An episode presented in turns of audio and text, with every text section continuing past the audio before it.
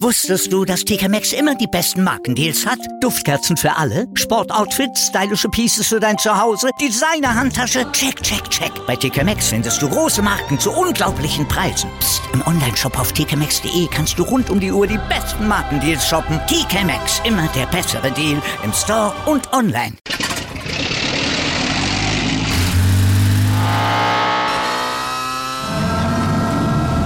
Von 0 auf 100.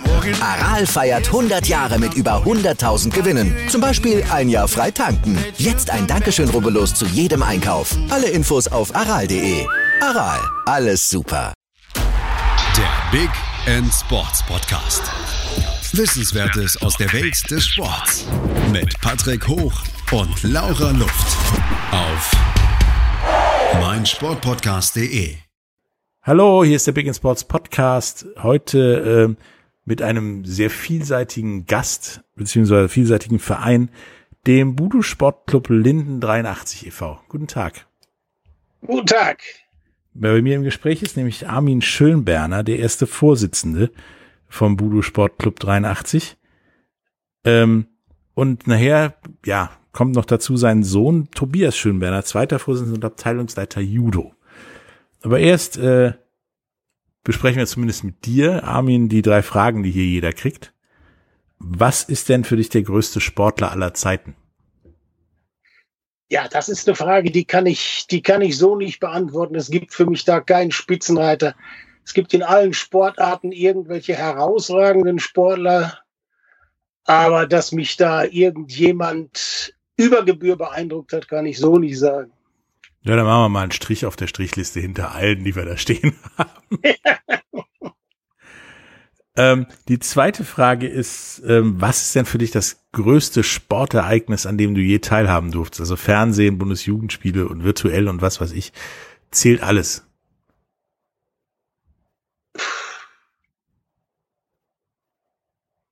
Ja, man könnte, man könnte sagen, das sind die, die Endspiele um die Fußball-Weltmeisterschaft, aber die verfolge ich auch nur im Fernsehen. Und äh, ansonsten gibt es da, ich sag mal, kein fanatisches sportliches Interesse, weder im Fußball noch im Motorsport, auch in, äh, in, in Tennis, Tennisturniere, die man sich mal ganz gerne anguckt, aber nichts, was mich wirklich so vom Hocker gehauen hat. Bei mir ist es auch was im Fernsehen. Das erfahren die Zuhörer später nochmal dieses Jahr. Insofern nicht schlimm. da bin ich beruhigt. Wäre, glaube ich, auch zu dem Zeitpunkt echt teuer für mich geworden, wenn ich da hingefahren wäre. Äh, und das dritte, was ist denn, und jetzt wird's kompliziert, neben Budo, also all den Kampfsporten, die da ja drunter stehen, so deine Lieblingssportart zum Angucken, selber machen oder wie auch immer? Ich habe immer selber sehr gern, sehr gern Sport gemacht, äh, aber das waren dann Sportarten, die für mich persönlich äh, aus Schwimmen oder Radfahren bestanden haben. Was ich leidenschaftlich gerne gemacht habe, das ist Skifahren. Das kann ich jetzt leider seit zwei Jahren nicht mehr machen, weil ich da körperliche Einschränkungen habe. Hm das Alter macht mich da so ein bisschen unbeweglicher und unsportlicher in der, in der Beziehung. Ja, und äh, Budo, den Kampfsport selber, habe ich mal probiert, indem ich mal vor vielen Jahren Jiu-Jitsu gemacht habe. Mhm. Aber da habe ich es nicht zu Ruhm und Ehren gebracht, sondern einfach nur mal probieren, damit man es, damit man mitreden kann. Ein bisschen Leute umschmeißen. Ja, genau. Und ja, und ansonsten bin ich äh, Vater eines, eines Budo-Sport begeisterten Ja. Ähm, nun heißt es ja Budo ein japanischer Begriff, der für ja, Kampfkunst an sich steht. Ja, das ist der Oberbegriff. Für alles, was es auf die Fresse gibt, sozusagen. Ja, auf die Fresse gibt's. Äh, ich mag das immer nicht so so sehr, Nein, aber wenn man alles, sagt, was in Japan, Japan mit Kampfsport zu tun hat. Ja, das ist das ist richtig. Aber ich äh, muss aus meiner ich habe friedlichere Menschen erlebt als die Kampfsportler. Und zwar die Judo. weil da wird sehr viel darauf geachtet, dass man Disziplin, dass man Disziplin wahrt, dass man respektvoll miteinander umgeht, dass vor allen Dingen dem, dem anderen beim Trainieren der Kampfsporttechniken kein Schaden zugefügt wird. Ja, also. Und Leute, die, die ausrasten, die sind da wirklich fehl am Platz. Ähm, ihr bringt den Leuten halt auch die Philosophie nahe und den Hintergrund sozusagen, ähm, damit die nicht nur wild aufeinander losgehen sozusagen. Ja, das geht sowieso nicht. Von Anfang an, gerade im, im Judo, wenn man sich begegnet, das, das respektvolle Angrüßen, dann mhm. äh, auch wenn, wenn der, wenn der Judo-Kampf oder ja, wenn der Kampf vorbei ist, auch das respektvolle Abgrüßen wieder. Hm. Und das gehört dazu. Das ist einfach eine der, der Budo-Regeln oder Judo-Regeln, die, die wichtig sind und die äh, ja, bei uns im Verein auch sehr ernst genommen werden. Ja, das ist, ist schön und gut, dass das ernst genommen wird, weil aus eigener Erfahrung habe ich da auch schon andere erlebt, die äh, gefühlt aus jedem Judoka weil, sag ich mal, es ist der kleinste gemeinsame Nenner, einen Ultimate Fighter machen wollen. Nee, das geht ja gar nicht. Also Judo ist ja die, ich sag mal, die olympische Sportart. Genau. Ja, und es gibt ja dann die Selbstverteidigungssportarten wie Jiu-Jitsu und was da, ja, Jiu-Jitsu, das ist die, das ist die Selbstverteidigung und gut, darüber hinausgehende sogenannte Martial Arts, die werden ja bei uns nicht gelehrt, aber da gibt's ja alles Mögliche. Die Liste ist lang, ja. Die Liste dabei ist lang. Und bei uns im Verein haben wir jetzt seit einiger Zeit auch noch den chinesischen Kampfsport Kung Fu. Okay. Kung Fu ist aber auch ein sehr, ich sag mal, sehr stark reglementiertes oder eine sehr, sehr stark reglementierte Kampfsportart, die in ihrer Philosophie genauso ernst genommen wird wie auch Judo. Ja, das auch ist da die, die chinesische Kampfsportart. Genau, aber auch da wäre etwas bei uns philosophischere chinesische oder kontinentale Kampf, asiatische Kampfsportart. Ja, aber auch da werden keine, ich sag mal in Anführungszeichen, Kämpfer, Straßenkämpfer an, ausgebildet, sondern auch die müssen sich da ganz stramm an Regeln halten. Ja, ist gut. Obwohl da gibt's, da gibt's ein paar, wenn man die Techniken beherrscht und das äh, sagen wir mal, entsprechend lange macht, da kriegt man ein paar böse Sachen beigebracht und aus dem Grund muss auch da sehr viel Disziplin herrschen. Ja. Man kann Schaden damit anrichten. Das ist richtig. Ich habe auch mal äh, vor Urzeiten Judo gemacht. Großer Vorteil bis heute. Ich kann jedem, der sich in Masse mit mir anlegt, sagen, ey, einer von euch kriegt ordentlich etwas ab. Ja. Dann gucken die sich immer alle gegenseitig an und hauen ab. Das ist immer gut. Nein, aber es gibt Sachen, die vergisst man dann nicht. Man lernt dann auch gut fallen und, und abrollen und Dinge, die man halt auch im alltäglichen Bedarf quasi braucht. Ja. Ähm, nun gibt's euer, euren Verein ja schon länger und äh, wie gesagt, ihr habt alle japanischen und auch eine chinesische Kampfsportart oder Kampfkunst dabei, erklärt den Leuten die Philosophie und Disziplinaspekte dahinter auch, was ich persönlich sehr gut finde. Ähm, wie ist denn die Geschichte eures Vereins? Also ihr habt dann ja 1983 wahrscheinlich mit der 83 angefangen. Ähm, wie war denn die Idee? Wie kam das denn überhaupt alles zustande? Entstanden ist das aus der Idee eines äh, des Leiters eines äh, kirchlichen Jugendheims. Okay. Und der war selber Kampfsportler, der war aber hauptsächlich im Karate unterwegs und der hat gesagt, ich biete das jetzt mal an für die Jugendlichen, die mich hier in, in diesem Jugendheim besuchen. Ja, und dann ging das, dann ging das langsam los. Dann hat, hat er mit einigen Gleichgesinnten einen Verein gegründet. Da wurde dann in diesem Jugendheim wurden die ersten Matten hingelegt und dann wurde da angefangen zu trainieren. Das war zum damaligen Zeitpunkt, ja, ich will mal ein bisschen, ein bisschen übertreiben, so eine Art Wohnzimmertraining, weil es war ein ganz kleiner Raum da lagen die Matten und da haben dann Kinder und Jugendliche trainiert. Und diese Kinder und Jugendlichen, das ist auch heute noch so unser, sagen wir, der, der, die Hauptmitgliederzahl. Mhm. Wir haben ungefähr jetzt 250 Mitglieder. Davon sind, ich denke mal, über 200 Kinder und Jugendliche. Der Rest dann eben 40, circa 40 Erwachsene, die da, die trainieren. Okay. Ja, und der Verein hat sich dann in diesem Jugendtime entwickelt. Dann haben wir uns, weil wir, weil die Mitgliederzahl auch immer größer wurde, sind wir in eine angrenzende Turnhalle umgezogen mit einigen Trainingszeiten. Und seit ungefähr, ich sag mal so zwölf, fünf, zwölf Jahren, äh, als wir, da sind wir aus dem Jugendheim rausgeflogen, was ich der Jugendamts, der Jugendamtsleiter und damalige erste Vorsitzende auch von der, von seiner Tätigkeit da verabschiedet hat in dem Jugendheim, sind wir umgezogen und haben Räume gemietet in einer ehemaligen Bücherei. Die liegt im, im, im Bochumer Stadtteil Linden. Okay. Und wird uns von der Sparkasse Bochum vermietet. Okay. Diese Büchereiräume, die haben wir dann in Eigenleistung umgebaut. Das heißt, wir haben Wände reingezogen, Garderoben gebaut, wir haben ja, das Ganze saniert. Wir haben eine große Mattenfläche gemacht. Das heißt, wir haben einen eigenen Schwingboden. Ja, und wir hatten dann natürlich auch die Möglichkeit, ein kleines Büro einzurichten. Mhm. Ja, und jetzt sind wir da seit geraumer Zeit drin. Eines äh,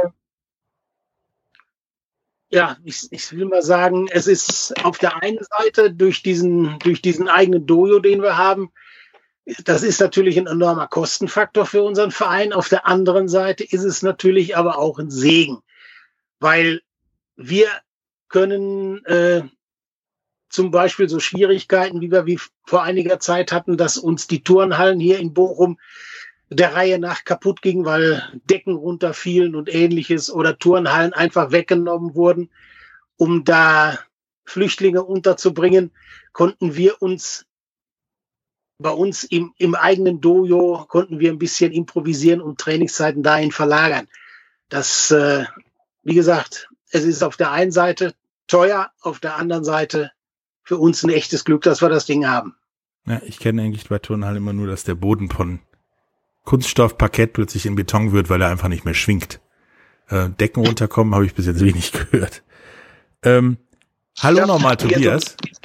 Hallo, hört ihr mich vernünftig? Ja, wir hören dich vernünftig. Alles super. Super.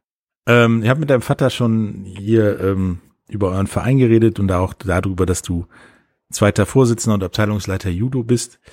Habe deinem Vater aber auch schon die drei Fragen gestellt, durch die hier jeder durch muss. Und deswegen musst du aber im Gegensatz zu anderen nicht vor oder am Anfang des Podcasts, sondern mittendrin durch diese drei Fragen durch. Okay. Und zwar, wer ist denn für dich der größte Sportler aller Zeiten? Boah, der größte Sportler aller Zeiten, da müsste ich tatsächlich nachdenken. Das kriege ich so aus dem Stehgreif, könnte ich das gar nicht sagen. Wüsste ich jetzt nicht. Okay, kriegt auch bei, bei dir jeder Sportler, den wir hier auf der Liste haben, äh, einen, Strich. Auf jeden Fall. Ja. Grundsätzlich ähm, ist jeder, jeder, der in irgendeiner Weise Sport treibt und irgendwas erreicht hat, auch wenn es nur die persönlichen Ziele sind, auf jeden Fall bemerkenswert. Ja. Was ist denn dann für dich das größte Sportereignis, dem du je beiwohnen durftest? Sowohl virtuell als auch Fernsehen, als auch Bundesjugendspiele, als auch, keine Ahnung, irgendjemand dabei zugucken. Also ähm, größtes Sporterlebnis, was ich grundsätzlich gesehen habe, sind für mich jedes Jahr, äh, jedes Mal eigentlich wieder die Olympischen Spiele. Das ist einfach ein Highlight, was äh, wo man sich wünscht, mal live zuschauen zu können. Und wenn wir es vielleicht irgendwann mal ins Ruhrgebiet bekommen, wäre das natürlich eine absolut grandiose Sache. Ansonsten verfolge ich es gerne im, äh, im Fernsehen. Ähm, live dabei sein. Eins der größten Events waren die äh, deutschen Meisterschaften im Judo, die ich auch als Zuschauer verfolgt habe, wo wir äh, einen unserer Mittrainer auch ehren durften für besonderes Engagement vor ein paar Jahren. Okay. Ähm, du bist ja Abteilungsleiter Judo in einem Budo-Verein, also wo alles mhm. andere auch gefühlt noch dabei ist, haben wir ja gerade schon geklärt. Ähm, was ist denn deine Lieblingssportart neben Budo-Sportarten sozusagen? Sagen wir es einfach mal so. Neben den Budo-Sportarten in jedem Fall der Wintersport. Ich bin leidenschaftlicher Skifahrer und Snowboarder. Okay, Snowboard kann ich verstehen, Skifahren jetzt nicht ganz so. Ihr habt ja irgendwie nach, glaube ich, zwei Tagen Snowboardfahren ein ganz böses Erlebnis mit einem Ski, der vom Lift runtergefallen ist. Okay, das ist, das ist ärgerlich. Normalerweise Snowboarden ab dem dritten Tag, vor allem wenn man ein bisschen Skierfahrung hat, funktioniert. Ja, ich hatte vorher Skateboard-Erfahrung, ich fand das auch so relativ schnell geil. Nur als der Ski dann runterkam, habe ich erstmal fliegen gelernt und äh, war nicht so witzig. Aber egal.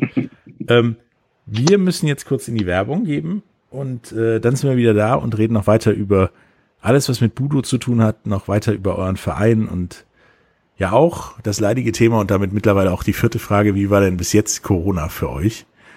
Und wie geht's vielleicht danach weiter? Bis gleich.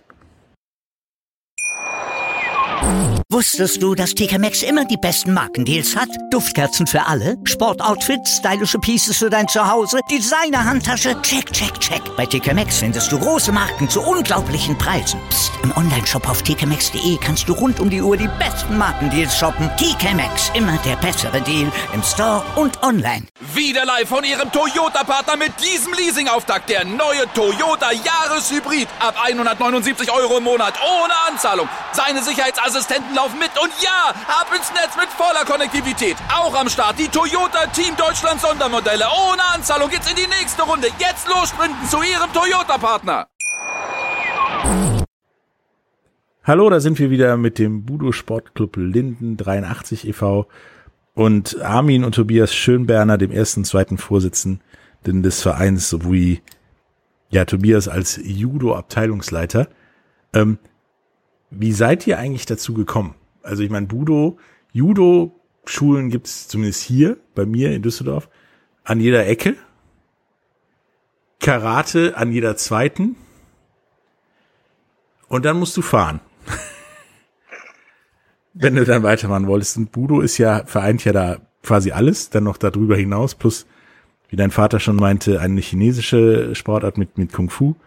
Ähm, wie seid ihr denn dazu gekommen, das zu machen? Also mich haben meine Eltern Judo gesteckt, damit ich mir nicht alle fünf Minuten beim Rennen ums Bett die Birne einhaue. ähm, was ist denn bei dir?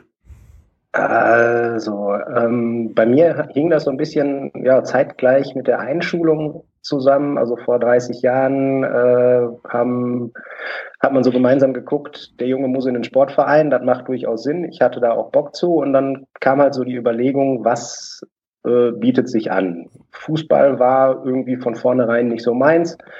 Und ich habe damals diese, äh, die so in meinem Alter sind, werden es noch kennen und auch die Älteren, die TKG-Kassetten gehört. Und der Hauptakteur machte damals Judo. Und daher wollte ich das einfach mal ausprobieren. Und ähm, habe dann ein Probetraining in einem Verein bei uns in Bochum gemacht, das mir im ersten Moment nicht zugesagt hat und dann über Bekannte, über Kindergarten, Grundschule, wie auch immer, kamen wir dann an den BSC Linden. Und ja, der ist jetzt dadurch seit 30 Jahren mein sportliches Zuhause. Okay. Und wie sagt, was sagt der Vater dazu? War es doch nicht lieber besser, dass der Junge fallen lernt? Der, der, der Vater war von Anfang an davon äh, sehr angetan, gerade von diesem Sport wie ich ja vorhin auch schon mal sagte, Fußball, Fußball ist äh, bei beiden nicht so favorisiert. Wir sind beide ja Fan vom Wintersport und äh, als Tobias dann anfing, den, den, den Judo-Sport zu machen, haben wir gesagt, ja, probieren wir es halt aus. Mal gucken, ob er dabei bleibt und wie lange er dabei bleibt. Ja. Das, das ist ja jetzt schon eine ganze Menge Holz, die er dabei geblieben ist, sage ich mal. Ja, wenn er jetzt 30 Jahre dabei ist und da auch schon etliche Graduierungen erreicht hat, muss ich als Vater sagen, bin ich ganz schön stolz drauf. Ja, kann man, kann man auch sein. Hat halt geklappt. Besser Hat als geklappt, ja. knapp an der Saarland-Auswahl oder so vorbeischrammen im Fußball. Richtig. Zumindest fürs Ego. Ähm, nun, er sagtest du ja, Armin, schon, das ganze der ganze Verein, die ganze, ganze Nummer basiert ja darauf, in einem, in einem, ja, Jugendheim, wie du sagtest, die Leuten, den Jungs, Mädels Entertainment zu bieten, also was zum Tun zu bieten, auch im Anführungsstrichen von der Straße wegzubekommen, weil die Alternative wäre ja Judo, beziehungsweise irgendwas mit Budo oder Straße wahrscheinlich. Ähm, Bildungsauftrag macht ihr auch noch durch die alte Bücherei, in der ihr seid. Ja, da, da ist aber nichts mehr von vorhanden. Die Bücher sind alle raus. ich dachte, ihr zerreißt die noch, so Telefonbuch zerreißen mäßig oder so. Nein, ähm, nein, nein, nein. Das, das, was da an Literatur noch rumliegt, sind äh, Fachzeitschriften vom Judo oder vom Budo. Ja, super. Ähm, wie ist denn das, seht ihr das denn noch heute? Ist das heute immer noch so? Also bei mir war es damals halt fallen lernen oder auch abrollen lernen, damit das Kind nicht alle fünf Minuten vom, von der Küche in die Notaufnahme muss oder so. Ähm, und dann mutierte das ja so ein bisschen auch ki zu Kinder von der Straße holen. Ist das heute immer noch ein Thema und vor allen Dingen auch in der Ecke wie Bochum, die ja jetzt nicht dafür bekannt ist, dass, äh, dass da super sicher und super sauber und alles total schön ist? Äh, also, sagen wir mal so, dieser Aspekt Kinder von der Straße holen, das ist natürlich nicht mehr gegeben oder ist, ist nicht gegeben. Äh, wir bieten Sport für Kinder und Jugendliche an.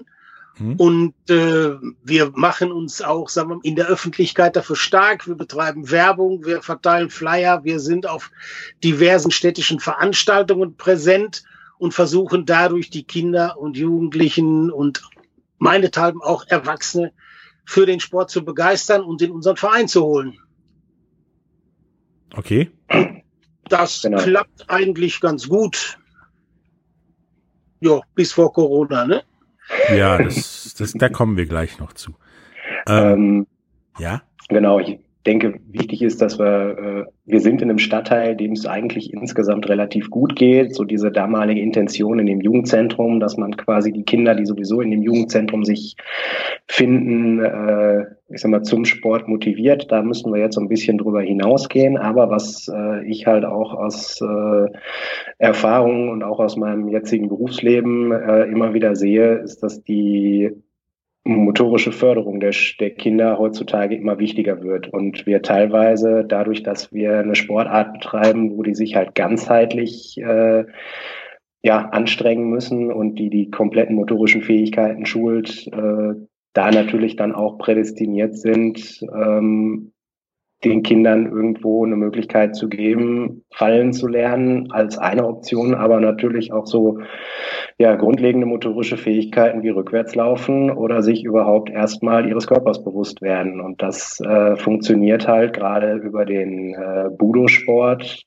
oder auch im, übers Judo durch den direkten Körperkontakt mit einem Partner ähm, wesentlich besser, als wenn ich äh, nur, ich sag mal, mit einem Ball interagiere als Beispiel.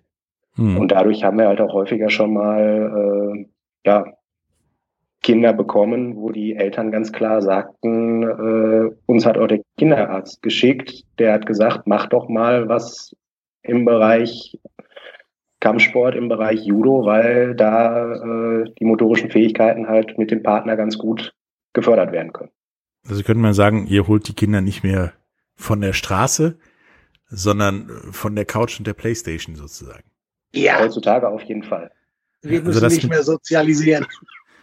Ja, doch vielleicht schon. doch schon ein bisschen. So dass das Gehaue auf der Playstation in real doch eher wehtut. Das wäre dann vielleicht noch so ein Lerneffekt. Ähm, nun, ähm, ich kann aus eigener Erfahrung davon reden, ähm, Judo hat mir motorisch definitiv gut getan und auch du verlierst auch solche Angst, Ängste wie vor Fallen und so weiter. Klar, aus drei Metern Höhe fallen tut immer noch weh. Aber die Wahrscheinlichkeit, dass ich mir dabei die Hüfte breche oder das Genick, ist geringer, weil ich irgendwie automatisch mich abrolle. Genauso bei, bei anderen Sportarten, die, gemacht, die ich gemacht habe, beim Baseball nach einem Ballspringen. Ich bin nach dem Ding gesprungen. Ich habe da nie drüber nachgedacht, während andere neben mir standen. Und das könnte ja eventuell wehtun. Seht ihr neben eurem motorischen und Kinder von der Playstation oder von der Straße kriegen, ähm, solche Entwicklung, dass man damit überhaupt im Sport später dann auch in anderen Sportarten noch was anfangen kann, nicht sogar als eine Sache, dass das Judo viel mehr, zumindest in seinen Grundbegriffen oder die Budo-Sportarten in ihren Grundbegriffen, in den Schulsport einfließen sollten?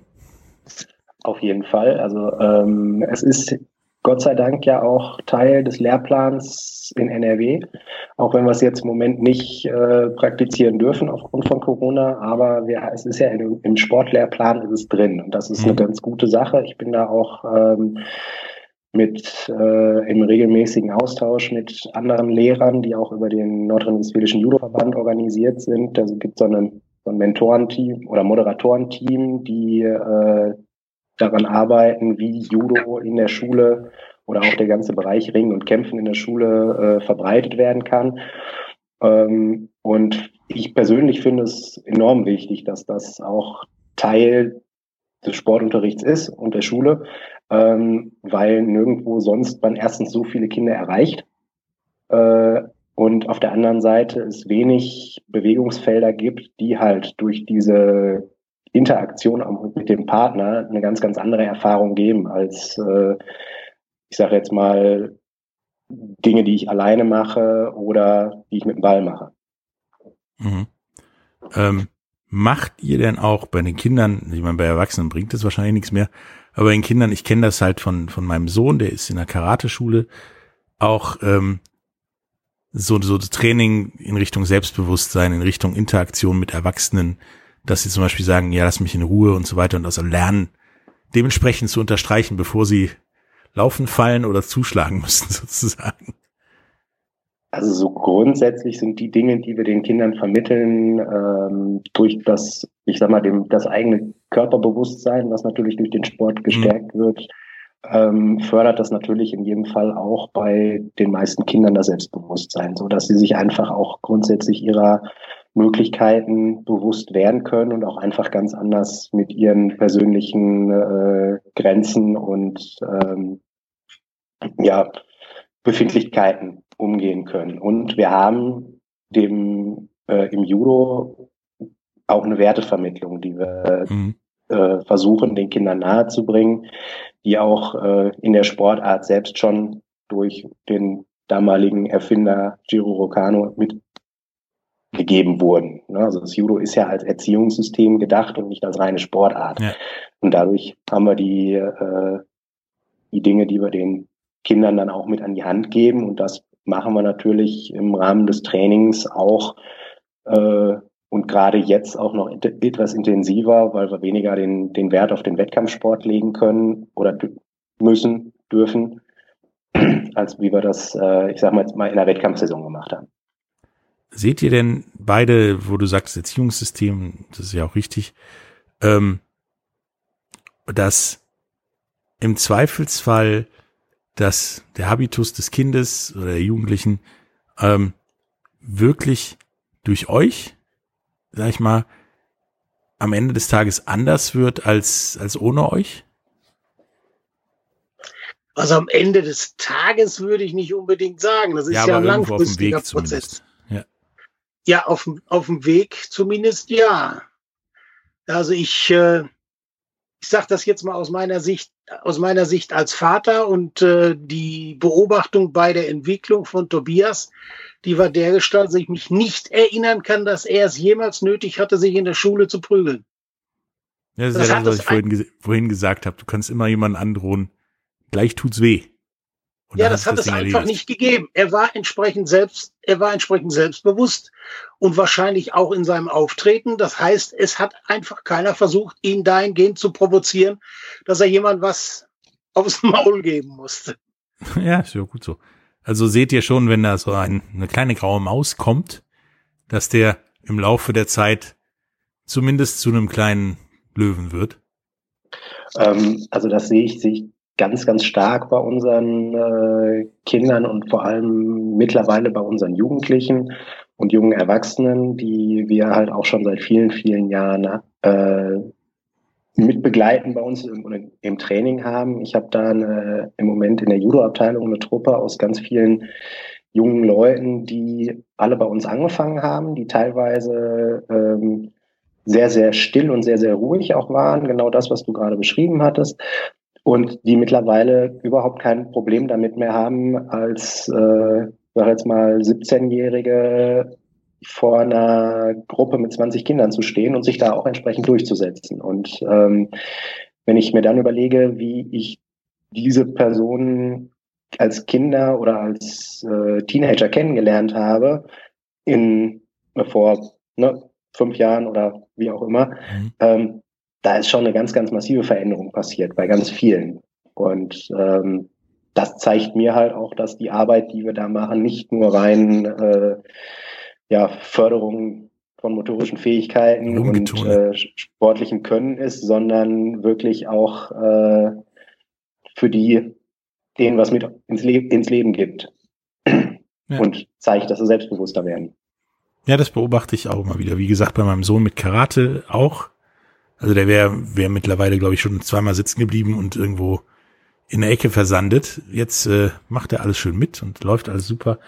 Und ich glaube auch, dass das bei mir viel dazu beigetragen bin, hat, dass ich jetzt zum Beispiel auch so einen Podcast machen kann und nicht in der Ecke sitze und mich vor einem Mikrofon fürchte, so ungefähr. ähm, wenn wir dann gleich nach der Werbung wieder da sind, äh, reden wir noch ein bisschen über, über Budo und die japanischen Kampfkünste und auch über das leidige Thema Corona. Bis gleich. Wieder live von Ihrem Toyota-Partner mit diesem Leasing-Auftakt. Der neue Toyota Jahreshybrid. Ab 179 Euro im Monat. Ohne Anzahlung. Seine Sicherheitsassistenten laufen mit. Und ja, ab ins Netz mit voller Konnektivität. Auch am Start die Toyota Team Deutschland Sondermodelle. Ohne Anzahlung geht's in die nächste Runde. Jetzt los zu Ihrem Toyota-Partner. Hallo, da sind wir wieder mit Armin und Tobias Schönberner vom Budo Sportclub äh, 83 Linden oder Linden 83 so rum. Ähm, wir haben gerade darüber geredet, wie, wie eure Geschichte ist, wie ja ihr quasi dazu gekommen seid, zu den Ehren im Budo Sportclub äh, mitzumachen. Was Budo ist, ähm, ist mir noch gerade eine Frage eingefallen.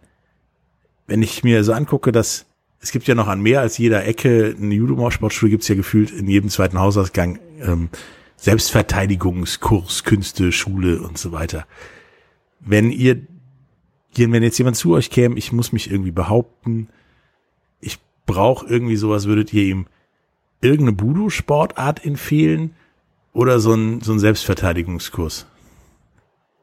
Ähm, also grundsätzlich, wir haben das bei uns im Verein auch mal eine Zeit lang gehabt, dass wir so einen Selbstverteidigungskurs mhm. mal anbieten, aber das ist, ich sag mal, in meinen Augen an vielen Stellen ein äh, Tropfen auf den heißen Stein. Also wenn man jemand dazu befähigen möchte, sich äh, wirklich auch zu verteidigen, dann sollte derjenige schon gucken, dass er eine Sportart findet, die zu ihm passt, die ihm Spaß macht und die er auch länger verfolgen möchte. Weil ich sag mal, in diesen Kursen, da kriegt man vielleicht eins, zwei Techniken mal gezeigt. Ähm, das ist eine, eine gute Sache für jemand, der da noch gar keine Erfahrung mit hat. Ähm, aber was ähm, viel, viel wichtiger ist, ist das, was wir gerade schon besprochen haben, nämlich auch irgendwo die ähm, psychologische Schiene dabei zu bedienen, nämlich das Selbstbewusstsein zu entwickeln und das andere auftreten und nach außen wirken. Und das kriege ich mit einem Kurs von vier Wochen, sage ich jetzt mal, oder mhm. ne, vier mal vier Einheiten oder wie auch immer, ähm, wesentlich schlechter hin als durch ein regelmäßiges Training. Ja. ja also ist sozusagen ähm, der Selbstverteidigungskurs die Einstiegsdroge. Kann man so sehen, kann man so sehen. Ne? Es gibt sicherlich auch äh, durchaus Dinge, die da Sinn machen und ähm, so ein Selbstverteidigungskurs hat auch durchaus seine Berechtigung an vielen Stellen.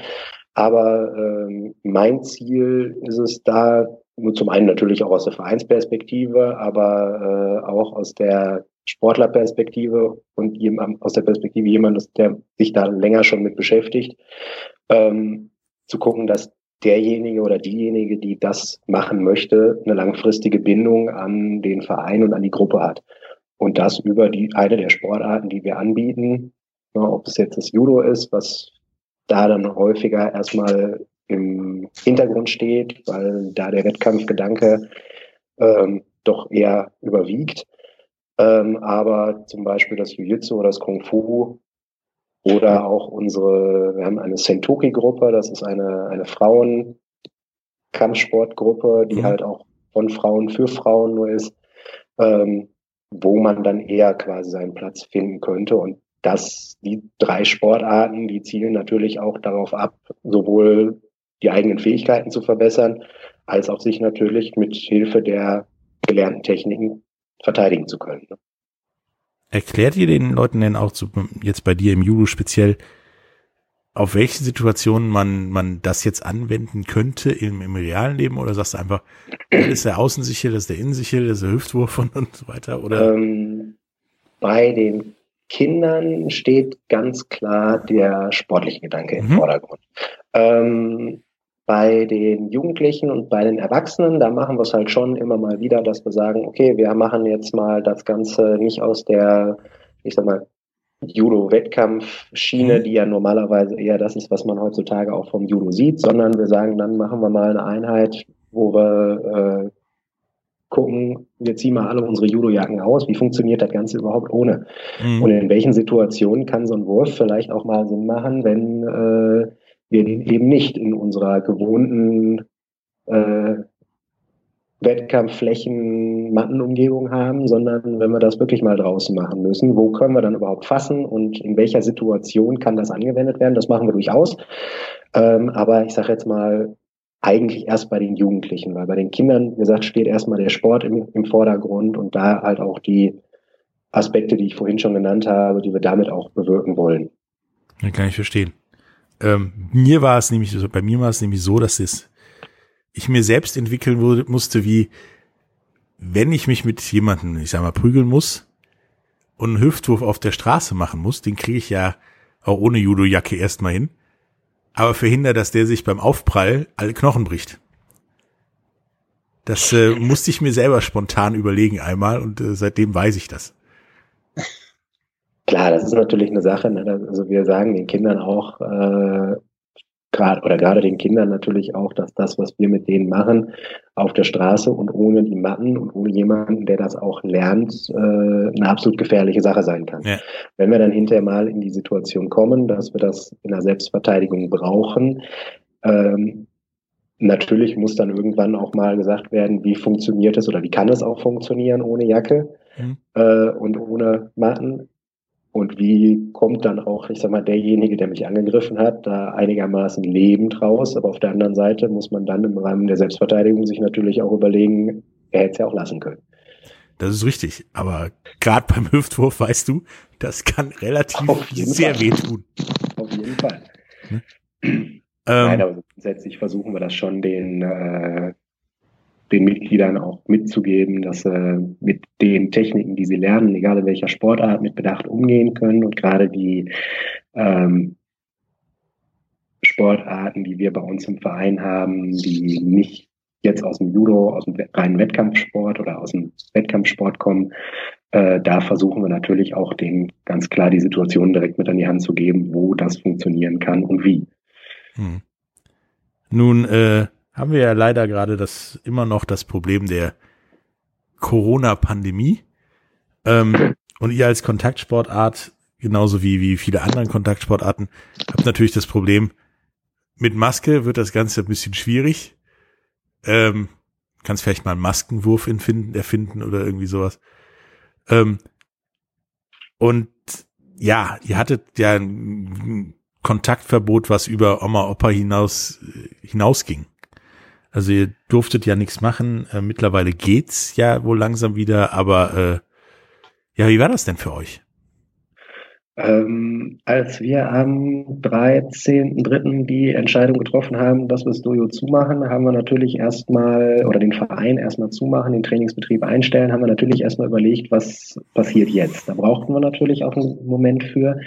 Ähm, wir haben aber auf verschiedensten Wegen überlegt, wie können wir weiterhin unseren Mitgliedern, äh, mit unseren Mitgliedern in Kontakt bleiben und wie können wir da äh, gucken, dass wir die natürlich auch irgendwo ähm, weiter an den Verein binden, beziehungsweise da auch Angebote machen für die, damit die halt nicht äh, auf einmal ohne was dastehen. Ne? Wir hatten teilweise halten, ne? Kinder, Kinder und Jugendliche, die waren jeden Tag bei uns, weil sie sich halt auch bei uns äh, wohlgefühlt haben und das für die auch schon zum zweiten Zuhause geworden ist. Und wenn das auf einmal wegbricht, dann äh, ist da natürlich auch wieder eine ganz, ganz, ja, stark, ganz, ganz starker Einschnitt für die, genauso wie für alle anderen. Ähm, Und das wollten wir natürlich verhindern. Abgesehen davon mussten wir verhindern, dass uns die Mitglieder weglaufen über die Zeit. Und das äh, haben wir über verschiedenste Weisen versucht. Also wir haben zum einen über Facebook regelmäßig kleine Trainingsvideos gepostet, die sich die Mitglieder angucken konnten, wo wir gesagt haben, das war zwar dann Schwerpunkt Fitness, ne, weil man musste erst erstmal überlegen, was kann man überhaupt machen. Äh, um irgendwie dem Ganzen gerecht zu werden. Da war jetzt der erste Gedanke, gut, wir machen was zum Thema Fitness, dann versuchen wir das ohne äh, in Richtung Judo ohne Partner. Das hat dann auch irgendwann funktioniert. Aber in erster Linie haben wir dann mit diesen Videos angefangen. Dann haben wir verschiedene ähm, Online-Trainingseinheiten abgehalten mit mhm. äh, Jugendlichen. Also es hat dann irgendwann ging es hin, dass wir gesagt haben, okay, wir brauchen auf jeden Fall Kontakt zu den Mitgliedern. Wir haben WhatsApp-Gruppen teilweise gegründet, wo wir dann auch äh, ja, direkte Kontaktaufnahmen möglich machten und wir uns dann dafür ein Online-Training verabredet haben, was dann über Zoom funktioniert hat. Dann haben wir ähm, den Aufgaben für zu Hause gegeben, die sich dann über die Homepage abrufen konnten. Ähm, wir haben auch dann Matten rausgegeben, so dass Geschwisterkinder oder diejenigen, die miteinander in Kontakt treten durften, äh, zu Hause im Garten oder im Wohnzimmer miteinander ein bisschen was machen konnten, so dass wir auch in den Sommerferien eine Gürtelprüfung abhalten konnten. Okay. War nur von einem Kind erstmal, aber es hat zumindest schon mal funktioniert, so dass wir da einen Testlauf gehabt haben, ähm, um solche Sachen auch möglich zu machen. Ähm, ich muss mal gucken, was haben wir noch alles gemacht. Also wir haben relativ viele kleine Dinge gemacht, um wirklich mit den äh, Mitgliedern da auch in Kontakt zu bleiben. Ne? Einer unserer ähm, unser Kung Fu und Jiu-Jitsu Trainer hat regelmäßig Videos gepostet, um den äh, Mitgliedern da gerecht zu werden. Also es war eine ganze Menge. Wir haben immer wieder versucht und als wir dann die erste Freigabe wieder bekommen haben, haben wir natürlich auch einen Heidenaufwand betrieben, um die äh, Hygienevorschriften zu gewährleisten. Wir hatten das Glück, dass wir durch die eigenen Räumlichkeiten schon eher wieder einsteigen durften als viele anderen. Ja, klar. Aber halt bei der Mattenfläche, die wir bei uns zur Verfügung haben, haben wir dann halt maximal mit äh, sechs Leuten Training gemacht. Okay. Das dann auch über die Sommerferien durch, was äh, natürlich für alle Trainer auch nochmal mehr Aufwand war.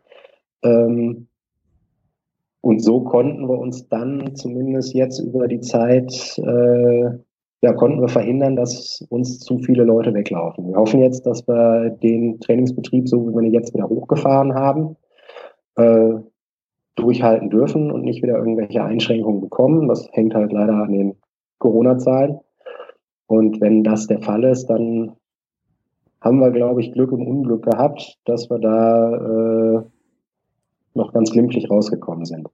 Aber man ja. stellt sich dann natürlich erstmal auf die Hände und versucht, was geht überhaupt alles. Ne? Ja.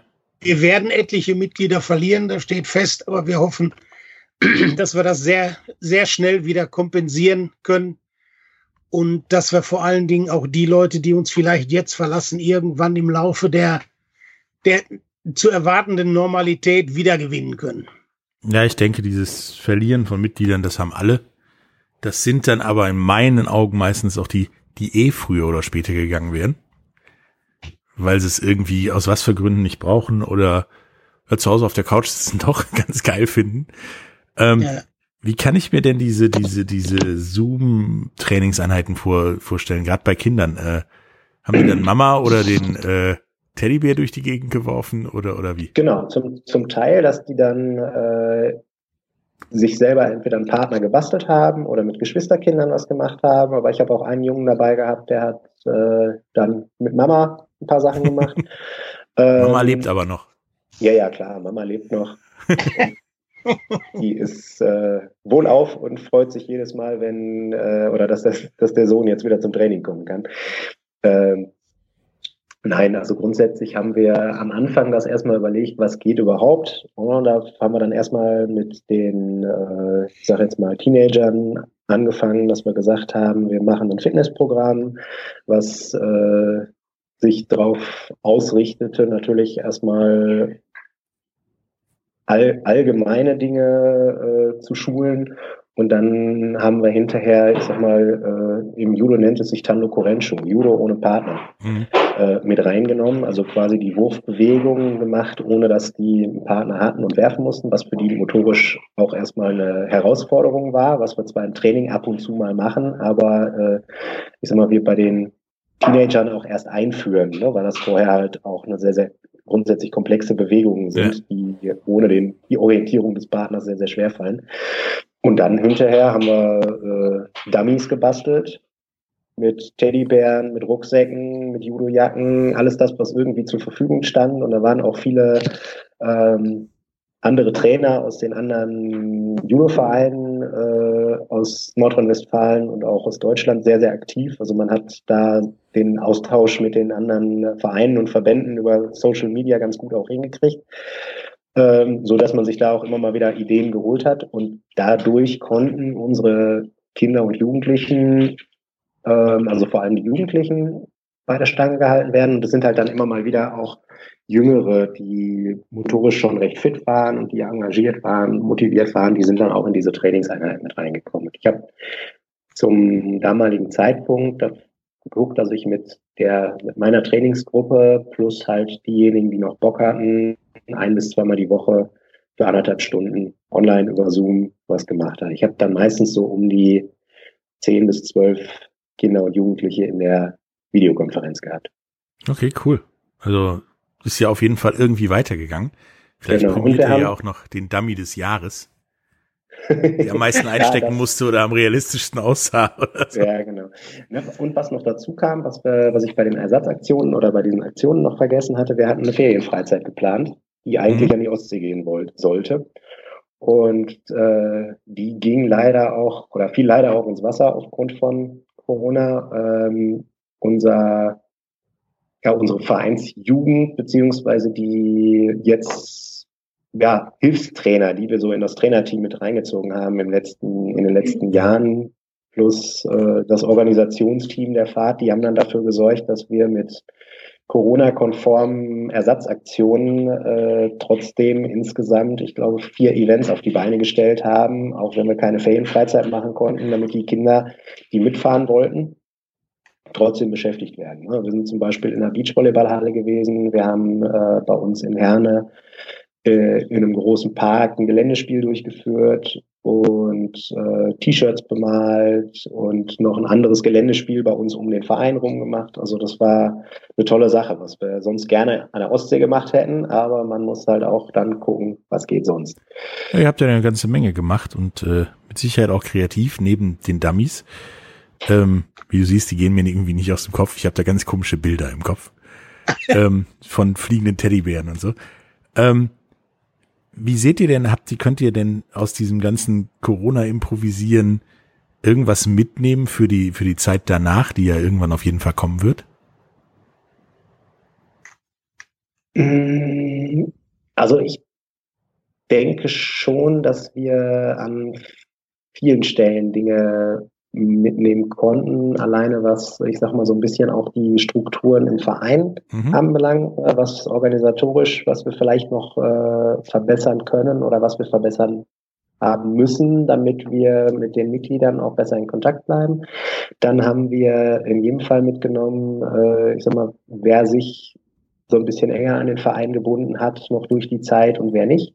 Ne? Alleine auch durch die, durch die Weg Brüche an Mitgliedern, die teilweise ja schon da sind.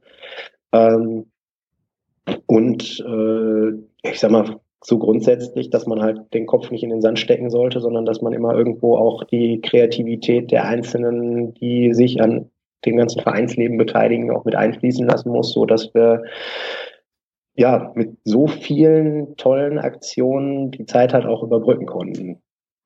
Und ähm, das zeigt halt auch wieder, dass wir eigentlich auf dem richtigen Weg waren und trotzdem immer noch auf dem richtigen Weg sind, indem wir nicht halt nur einfach unseren Sport vermitteln, sondern äh, versuchen, den Verein zu leben. Ja. Wir haben in organisatorischer Sicht haben wir die, die, Vorstand, die Vorstandsarbeit beziehungsweise die Zusammenarbeit und den Kontakt mit den Trainern online aufgestellt. Das heißt, wir haben uns nicht mehr im Dojo getroffen, sondern wir hatten Vorstandssitzungen per Videokonferenz mit Zoom oder mit Skype. Wir haben, wie gesagt, mit den, mit den, also auf elektronischem Weg sehr viel gemacht. Wir haben die Jahreshauptversammlung, die mussten wir leider knicken, weil wir uns nicht versammeln durften. Äh, ja, es, war Gott sei, es war Gott sei Dank so, dass wir keine Neuwahlen hatten im Verein. Deshalb konnten wir das relativ, relativ leicht bewerkstelligen. Alles, was an organisatorischen oder zukünftigen Fragen anstand, konnten wir quasi per Videokonferenz erledigen. Ähm, ja, die Kassenprüfung, die wir jedes Jahr vom Vorstand durchführen lassen mussten, haben wir ebenfalls elektronisch gemacht. Das heißt, wir haben die Kasse fertig gemacht, haben die an die Kassenprüfer übermittelt. Die Kassenprüfer konnten sich die Unterlagen bei uns im Büro raussuchen und konnten da eine Kassenprüfung vornehmen. Also wir sind, man könnte sagen, wir sind etwas moderner geworden. Ihr seid quasi jetzt besser etwas aufgestellt mehr, als die meisten etwas Schulen. Etwas mehr online gegangen. Ja. Das ist keine Kunst. das, sagen, das, ist, das, ist keine Kunst, nein. Dazu sage ich jetzt mal nix. ähm, ja, hat mich sehr gefreut ähm, mit euch und habe auch äh, einiges dazugelernt. Also zum Beispiel nicht nur über Dummies, sondern ähm, ja, wie wie es bei euch mit Budo aussieht, was was ihr versucht den Kindern zu vermitteln. Kann jedem nur sagen, bringt eure Kinder in irgendwelche vernünftigen Kampfsport-Art-Dinger, also Budo-Clubs oder so. Da werden ganz neue Persönlichkeiten draus, und zwar positiv neue Persönlichkeiten draus. Sie Absolut. Lernen, sie lernen auch noch eine ganze Menge und nachdem ich jetzt auch demnächst mal bei Quidditch vorbeischauen soll und Lacrosse und Spikeball und wo man mich schon überall eingeladen hat und wenn wir dann den YouTube-Kanal aufgestellt haben, ich das auch machen werde, komme ich auch mal bei euch vorbei. Kann gerne. ja meine damals Blaugurt-Skills nochmal zeigen nach ja, gerne. 150 Jahren oder so. Also keine. und äh, ja, hat mich sehr gefreut. Und äh, habt ihr unseren Zuhörern noch irgendwas mit auf den Weg zu geben? Ähm, vielleicht noch mal an alle, die jetzt äh, den Weg noch nicht wieder in ihre Vereine, die sie vor Corona oder durch Corona so ein bisschen vernachlässigen mussten, den Weg noch nicht wieder zurückgefunden haben. Äh, geht einfach mal wieder hin, guckt euch das Training nochmal wieder an und guckt, dass ihr zu den Leuten, mit denen ihr vorher regelmäßig Sport getrieben habt oder auch im Verein, man kann ja nicht nur die Sportvereine treffen, sondern auch alle anderen Vereine, äh, zusammen gewesen seid, dass ihr da einfach die Kontakte wieder aufnehmt. Ja. Bleibt euren Vereinen treu.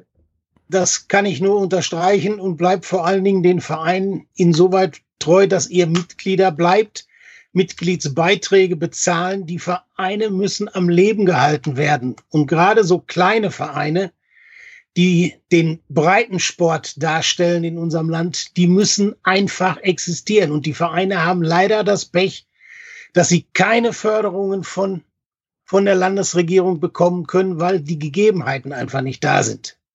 Das heißt, die Vereine kämpfen über die Mitgliedsbeiträge um die finanzielle Existenz. Und aus dem Grund ist es wichtig, dass die Vereine mit einem Polster in die Zukunft gegangen, äh, in, in diese Zeiten reingegangen sind und jetzt vor allen Dingen nach der Corona-Zeit wieder auf die Beine kommen. Und das geht nur dadurch, dass die Mitglieder dabei bleiben, bei der Stange bleiben. Auch wenn die Vereine im Moment das Angebot nicht bieten können, das die Mitglieder gewohnt sind. Aber die Mitglieder werden dringend gebraucht. Ja, also Leute, macht's wie in eurem Fitnessstudio, bezahlt brav Beitrag und bleibt zu Hause oder überlegt euch täglich, ob ihr da hingehen wollt oder nicht und macht dann eure Entscheidung. Ähm, wie gesagt, es war, war sehr interessant und wir hören uns auf jeden Fall nochmal wieder und wahrscheinlich sehen wir uns auch wieder. Ähm, bis zum nächsten Mal. Bis dann. Tschüss. Tschüss. Tschüss. Wieder live von Ihrem Toyota-Partner mit diesem Leasing-Auftakt. Der neue Toyota Jahreshybrid. Ab 179 Euro im Monat. Ohne Anzahlung. Seine Sicherheitsassistenten laufen mit. Und ja, ab ins Netz mit voller Konnektivität. Auch am Start die Toyota Team Deutschland Sondermodelle. Ohne Anzahlung geht's in die nächste Runde. Jetzt los sprinten zu Ihrem Toyota-Partner.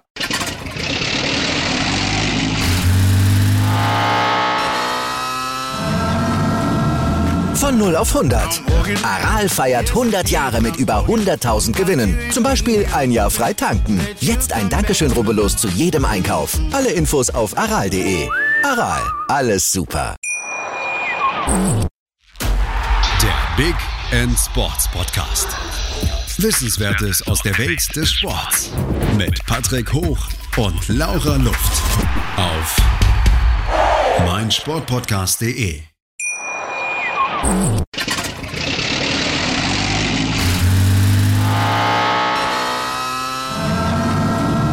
Von 0 auf 100. Aral feiert 100 Jahre mit über 100.000 Gewinnen. Zum Beispiel ein Jahr frei tanken. Jetzt ein Dankeschön, rubbellos zu jedem Einkauf. Alle Infos auf aral.de. Aral, alles super. Wie viele Kaffees waren es heute schon? Kaffee spielt im Leben vieler eine sehr große Rolle. Und das nicht nur zu Hause oder im Café, sondern auch am Arbeitsplatz. Dafür gibt es Lavazza Professional. Kaffee am Arbeitsplatz, der genauso lecker schmeckt wie in eurem Lieblingscafé. Die perfekte Kaffeelösung für jede Art von Unternehmen. Klein, mittel, groß. Ihr habt auf jeden Fall einen Kaffee, der schmeckt. Die richtige Motivation für eure Arbeitstage. Alle Infos zu Lavazza Professional findet ihr auf lavazzapro.de mit allen Kaffeelösungen für euer Büro. Ich habe mich natürlich schockverliebt, weil die war wirklich ganz, ganz klein. So begann die Mensch-Hund-Beziehung zwischen Christina und Tierschutzhund Frieda. Und wie es danach, nach dem ersten Moment der Verliebtheit, so weiterging und welche Klippen es danach zu umschiffen galt, das hört ihr in der neuen Ausgabe von Iswas Dog, dem Podcast für harmonische Mensch-Hund-Beziehungen. Iswas Dog? Mit Malte Asmus. Überall, wo es Podcasts gibt.